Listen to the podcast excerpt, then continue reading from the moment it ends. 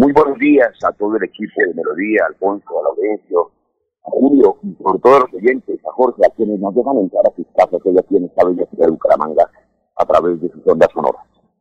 Bueno, eh, su jefe de prensa, Sonia, nos mandó su hoja de vida, pero usted todo el mundo lo conoce, es médico. Pero eh, empecemos con esta pregunta. Eh, doctor Rey Barrera, ¿cómo hacerle entender a la gente, a lo que sigue en la política colombiana y al común y corriente, de saber que usted empezó o fue muy conocido iniciando en el 2001, cuando acompañó a Álvaro Uribe a la presidencia de la República y Álvaro Uribe es un hombre derechista. Si hay un derechista en Colombia es Álvaro Uribe, aunque no lo reconozca. Y usted trabajó con él. Y ahora usted terminó en el otro bando, en la, eh, no en la oposición, sino tanto en, la izquierda. A veces, ¿cómo entender eso? ¿Qué fue lo que pasó? Bueno, de varias cosas. Gracias por la pregunta. Primero, porque eso no pasó.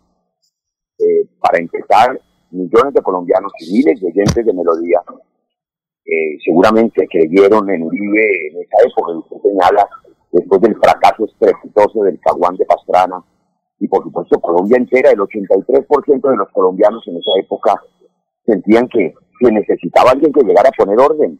Y por supuesto que un país hermano de guerrillas y de paramilitares, con cestas milagrosas, con atentados, con tomas de poblaciones, pues se necesitaba que alguien tuviera esa decisión.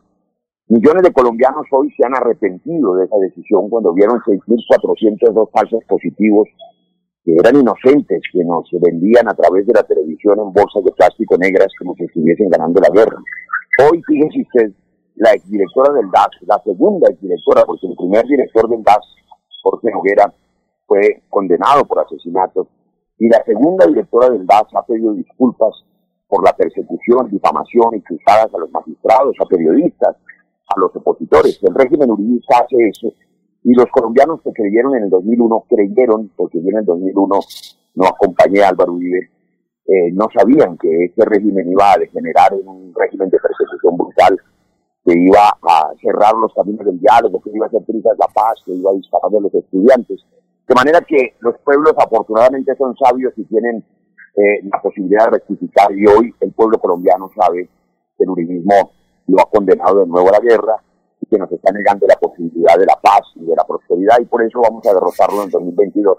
Una precisión más, yo me mantengo como hace 12 años en la defensa de las víctimas de la paz, soy un hombre de origen liberal, mi abuelo era un campesino liberal, nosotros seguimos siendo de centro liberal y por supuesto en el pacto histórico competimos con mi compañero en el Senado, Gustavo Petro, porque estamos de acuerdo en lo fundamental, esa defensa de la paz, de las víctimas, del clima, del medio ambiente, de la naturaleza, del agua, de la vida, pero tenemos diferencias.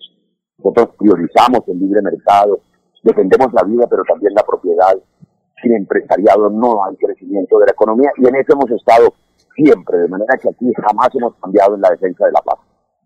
Bueno, eh, son las seis y dos. Doctor Roy Barrera, Usted es un hombre que ha criticado la corrupción fuertemente. Y desde luego entiendo también que el nepotismo. Aquí Rodolfo González García decía, que fue contralor de Santander, de, ya esa, de contralor en Colombia, ya desapareció.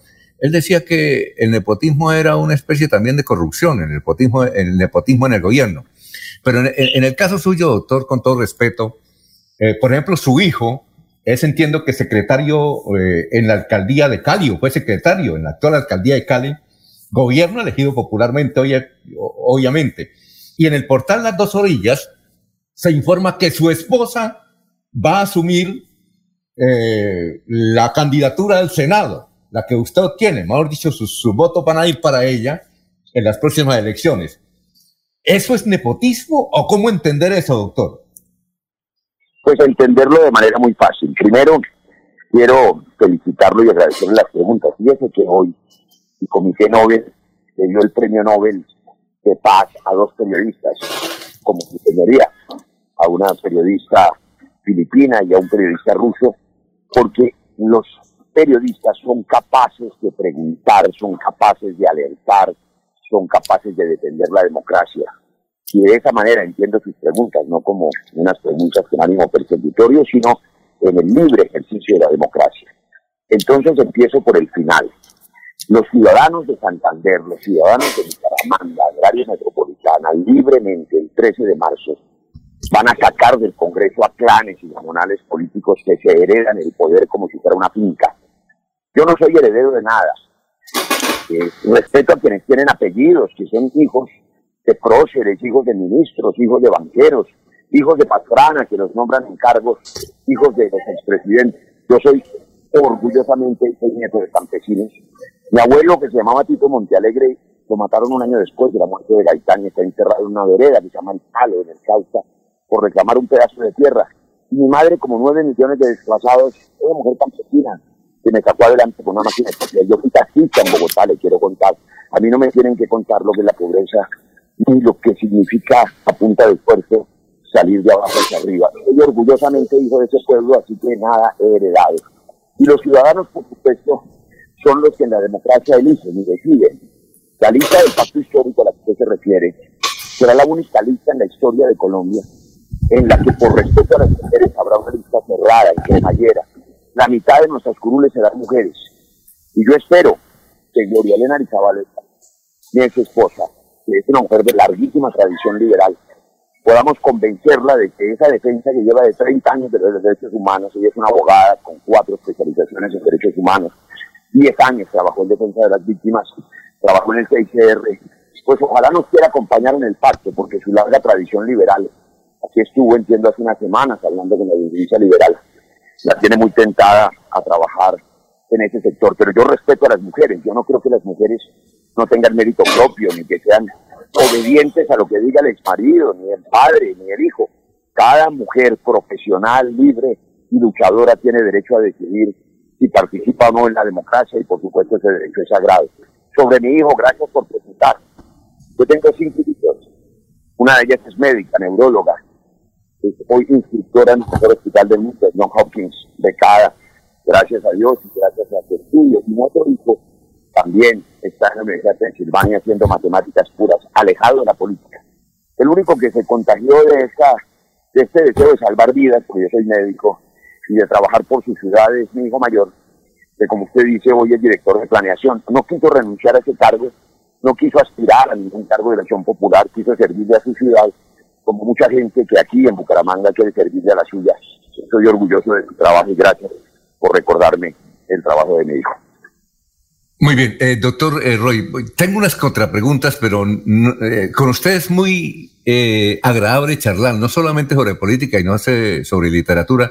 El doctor Roy Barrera es, además de médico, es poeta y tiene ya su libro de poesía, pero eso será en otro, en otro tiempo y ojalá con mejor sonido. Yo le decía a su jefe de prensa que lo hiciéramos por conexión, pero entiendo que es difícil, pero bueno, estamos aprovechando esta oportunidad eh, el sonido se, se, se, nota y se, y se percibe lo que usted dice. A ver, eh, en contratación, doctor Julio, eh, doctor Roy Barrera es una pequeña localidad hermosísima que ojalá usted pase, queda al sur de Santander, con un clima delicioso. Allá está un periodista, como ahora todo es virtual, tenemos periodistas en Estados Unidos, en Barranca Bermeja, aquí en la ciudad de Bucaramanga, y en, eh, en, una sección que se llama Yucatán en Lebrija también tenemos eh, periodistas. Pero Eliezer está hoy con ese agradable clima en contratación. Desde allá le quiere preguntar. Eliezer, lo escucha el doctor Roy Barrera. Muy amable, Alfonso. Doctor Roy, yo creo que como médico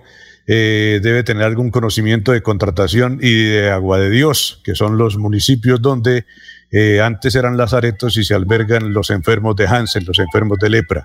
Leo aquí en eh, su historia, doctor Roy Barreras, y esto le gusta a la gente, este, este comienzo le gusta a la gente, que trabajó como taxista, como enfermero y como paradero para, para darse la carrera de médico que ejerció durante 19 años y que adicionalmente estuvo eh, en eh, la tragedia de Armero como auxiliar de la Cruz Roja Colombiana eh, defendiendo y luchando por la salud de las personas que estaban en esta tragedia tan grande.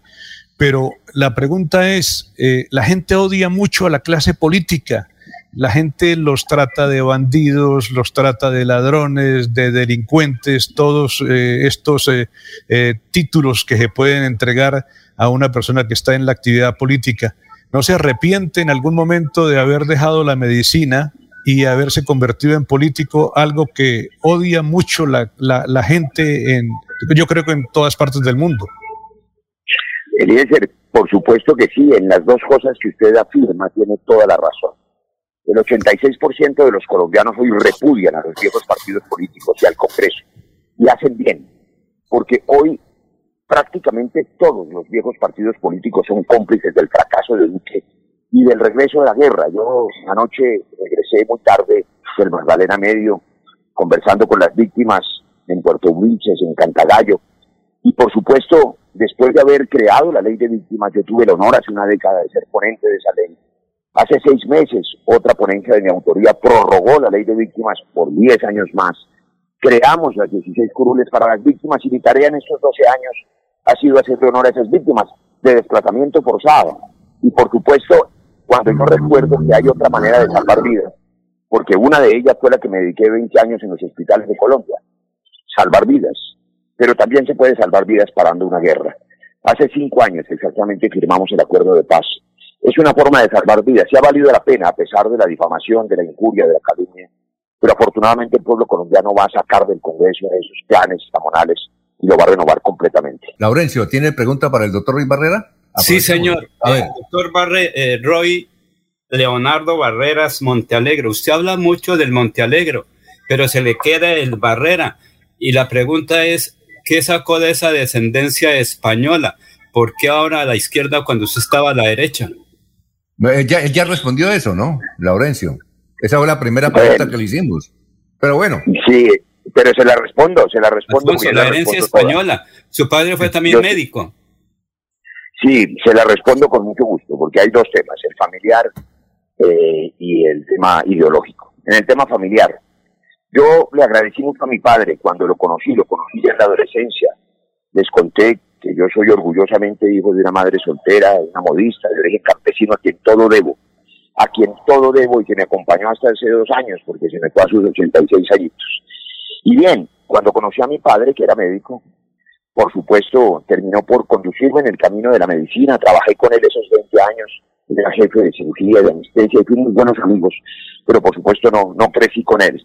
Por eso cuando yo digo Alegre lo digo con amor, con ilusión, con respeto a las madres solteras, a las madres cabeza de hogar, a las mujeres campesinas, a las mujeres luchadoras, porque yo crecí de la mano de esa madre amorosa. De manera que por eso el Alegre, la ideología. Eh, sí, mi padre era de origen español, sus padres eran migrantes de la Guerra Civil Española.